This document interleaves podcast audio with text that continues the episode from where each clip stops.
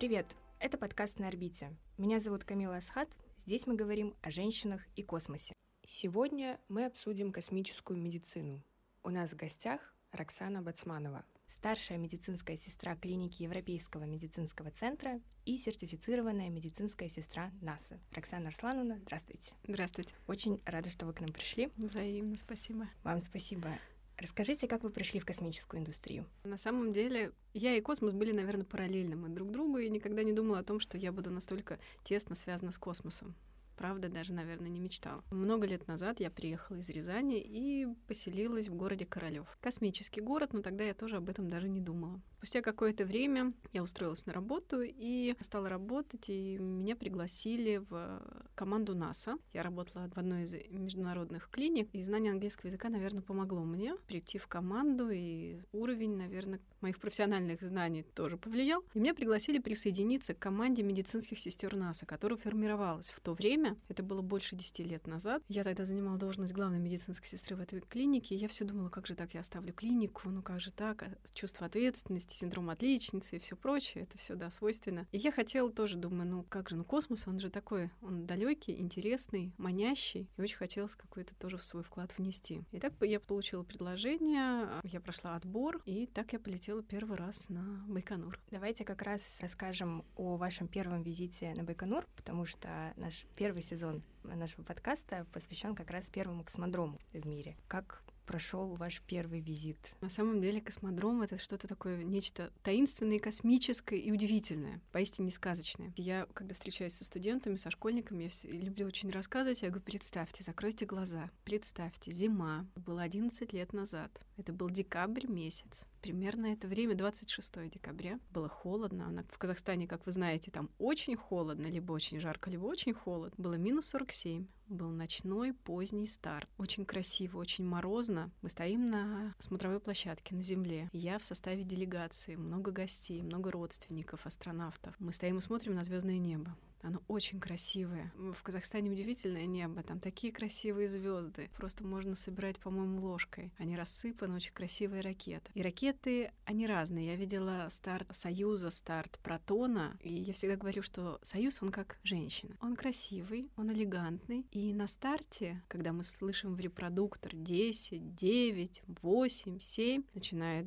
учащаться сердцебиение, мы все смотрим вдаль, мы видим ракету, она вот, она красивая, мы понимаем, что там сидят люди. И каждый из нас по-своему как-то молится, не знаю, желает удачи внутри, зажимая, скрещивает пальцы для того, чтобы все получилось. И мы смотрим вдаль, мы понимаем, что сейчас через несколько секунд эта ракета улетит.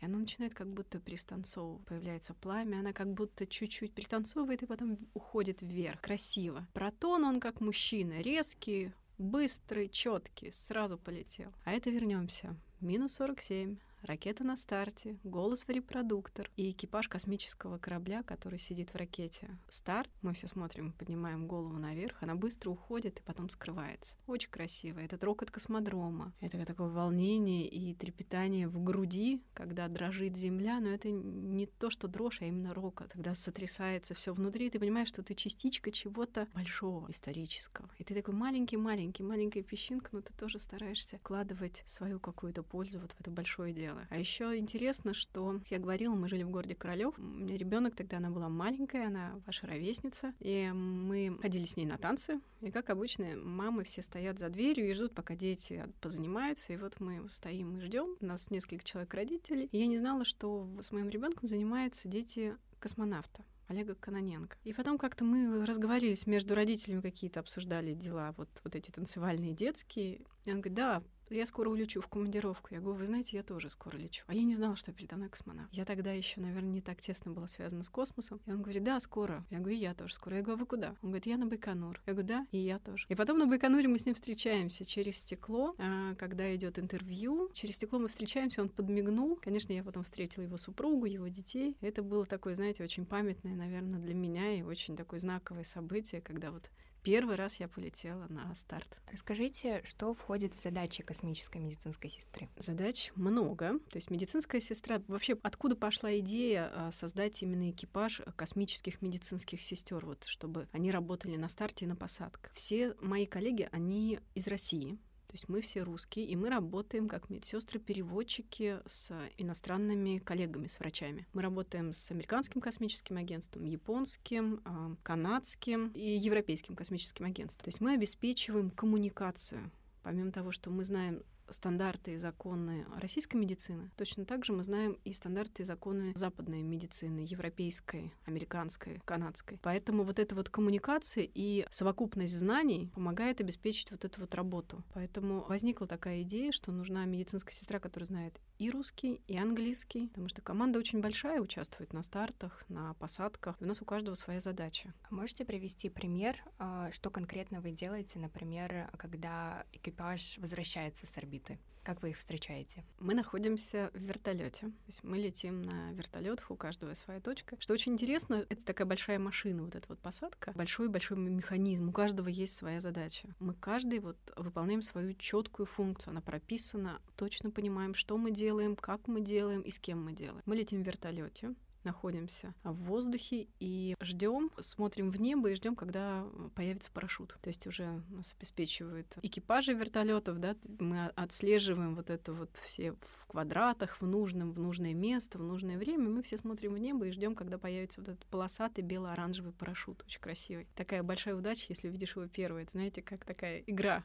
Кто же увидит первый, не знаю, какой-то детский азарт. Видим парашют и после того, как произошла посадка, в ЦУПе появляется на большом экране есть посадка, касание, все приземлились, мы вылетаем в точку, мы приземляемся и уже берем наши медицинские сумки и уже следуем к капсуле. На определенном месте, когда происходит эвакуация астронавтов, космонавтов из капсулы, то есть мы знаем, с кем мы работаем, и мы обеспечиваем им медицинскую помощь, медицинское сопровождение. То есть мы осматриваем, мы снимаем необходимые показатели, какие нужны, и уже, если нужно, оказываем необходимую помощь. У меня возник такой вопрос. Мне всегда интересно, что думает э, космонавт или астронавт, когда только приземляется, и, возможно, не знаю, у вас было в вашем опыте такие моменты, когда вы там э, осуществили посадку, и космонавт вам говорит, знаете, я так хочу шоколад, или что-нибудь такое. Не было такого никогда в вашем опыте? Было, было было, и когда спрашиваешь у астронавтов, ну вот, а что тебе хочется? О чем ты думаешь там на орбите, о чем ты скучаешь больше всего? И они всегда говорят, что когда возвращаешься, особенно зимой,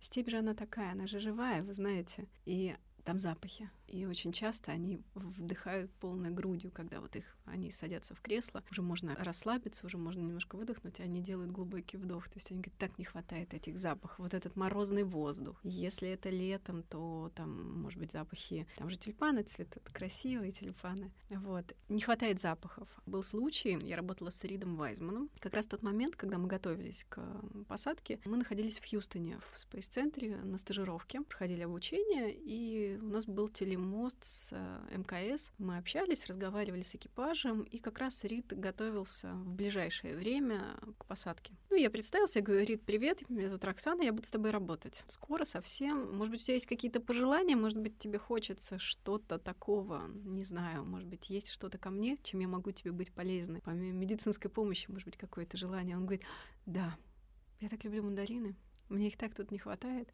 а ты можешь мне привезти на посадку мандарины? Я говорю, конечно. И в день посадки, накануне, мы купили эти мандарины с собой взяли. И у нас есть даже фотографии, когда мы очищаем мандарины угощаем мандаринами. Уже после того, как, конечно, стабилизировалось состояние. И, вот. и уже много лет прошло с той посадки, когда мы друг друга видим, он говорит, я помню мандарины. я помню. От участников полетов, космонавтов и испытателей я часто слышу, что работая в команде над космической миссией, ты не видишь разницы, мужчина или женщина с тобой работает. Вы согласны с этим утверждением? Вы знаете, мне сложно, наверное, об этом говорить. Почему? Потому что ну, для меня все таки гендерные различия существуют не скрою, не спорю. Но вот как для меня, как для профессионала, как для медицинского сотрудника, для меня важен человек. И для меня не важно, кто передо мной, мужчина, женщина, на каком языке он говорит, какого цвета у него кожа, из какого государства он. Если ему нужна помощь, я в любом случае буду оказывать. Но а, не так много женщин участвует, вот если мы говорим о посадке, очень-очень немного. Поэтому, конечно, к нам относятся, наверное, более бережно где-то. Где-то был случай, когда мы приземлились в степи, уже все случилось, уже посадка произошла, слава богу, все штатно, как говорят у нас. И главное, чтобы медикам не работать. Все было хорошо, и я помню, ребята, летчики собрали тюльпаны и подарили, нас было три женщины, подарили нам вот эти маленькие крошечные букетики цветов. Это было очень приятно. Вот, поэтому сказать, что нет различий совсем, наверное, нет. Наверное, все-таки мы все равно себя чувствуем женщинами. Да, главное, что вы чувствуете себя комфортным. Это правда.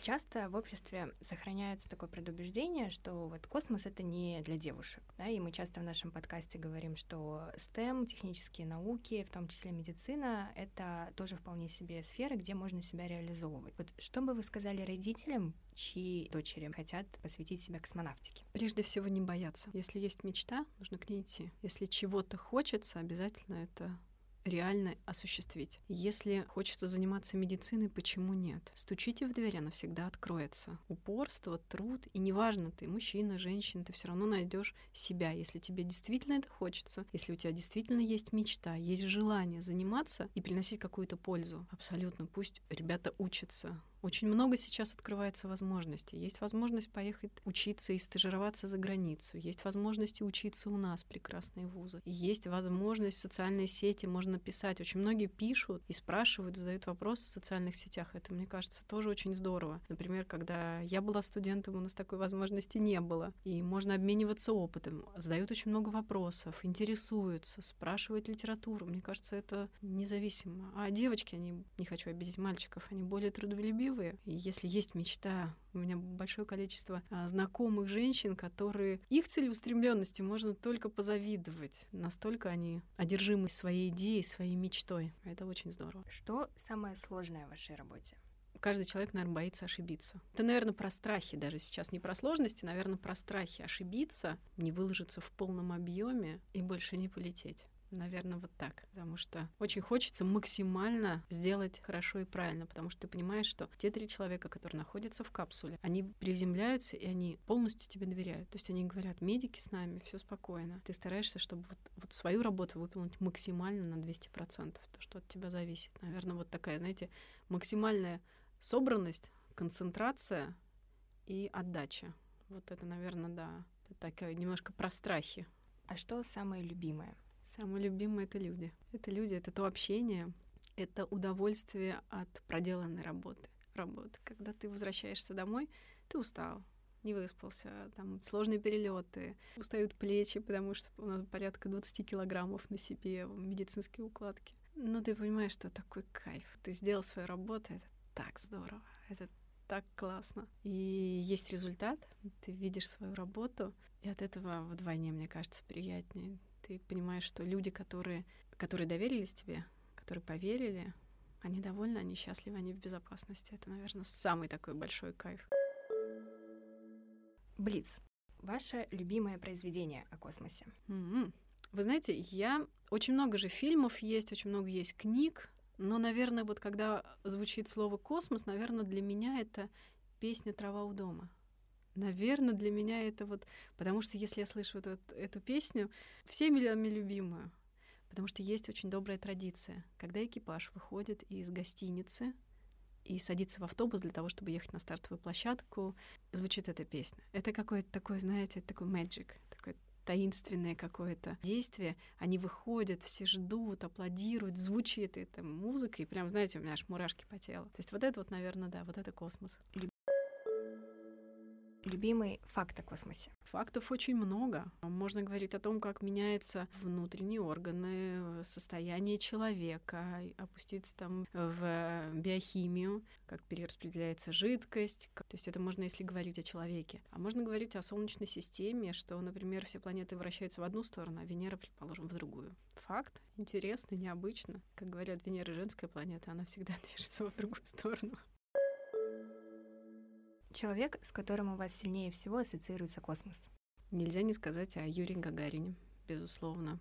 Человек, который первым шагнул туда, куда-то, а куда мы только поднимали глаза к небу и представляли, как это. Нельзя не сказать о выдающихся и космонавтов и астронавтов. Они такие удивительные рассказчики. Они так рассказывают. Это, конечно, удивительно просто. Удивительные и прекрасные люди, безусловно. Дженни Беков, Каноненко, Падалка, Крикалев и американские астронавты Майкл Фоссом, Рид Вайзман, Джо Акаба. Огромное количество, они, они просто они действительно классные. Их можно слушать бесконечно. Люди, которые творят историю, которые достигли большого количества успехов и сделали очень много полезного для человечества. Те эксперименты, которые они проводят на орбите. Кейт Рубинс. Поэтому как-то вот одного, мне кажется, очень сложно выделить. Нельзя не сказать о Сергее Павловиче Королеве. Тем более я работаю с его внуком, а с Андреем Королевым, он профессор. Поэтому тут тоже вот настолько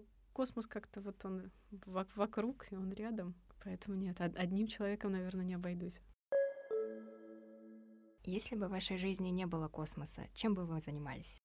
Я занимаюсь медициной, я в медицине, я работаю, я медицинская, действующая медицинская сестра. И, наверное, это такая вот вторая моя такая жизнь. Она неразрывная, она тесно связана с космосом. Чем бы я занималась? Может быть, я бы учила. Может быть, я была преподавателем, хотя я и сейчас тоже занимаюсь, я преподаю, я читаю лекции. В детстве я хотела быть и лечить животных. С этого я начинала, кстати. Я начинала, и я очень любила животных, у меня были собаки, и вот я училась, наверное, уколы делать я на них. Может быть, это было либо что-то связано с животными, либо благотворительность. Но хотя я тоже этим занимаюсь, поэтому что-то такое интересное было бы точно. Что можете посоветовать девушкам, мечтающим пойти в космическую медицину? Я желаю, чтобы их мечта обязательно осуществилась. Можно себя применить. И есть масса интересного, если у них есть такая идея помогать людям лечить или связано как-то это со здоровьем.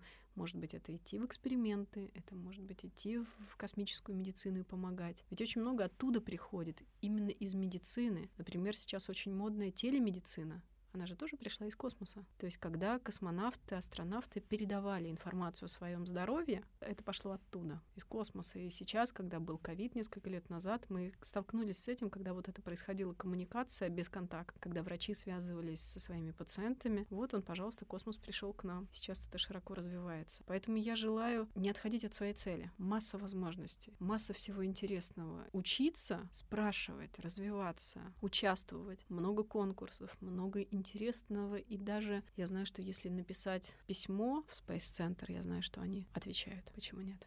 Это была Роксана Бацманова. Подписывайтесь на социальные сети подкаста и проекта «Космос в медиакультуре», чтобы не пропустить новый эпизод. Все ссылки в описании. Услышимся на орбите.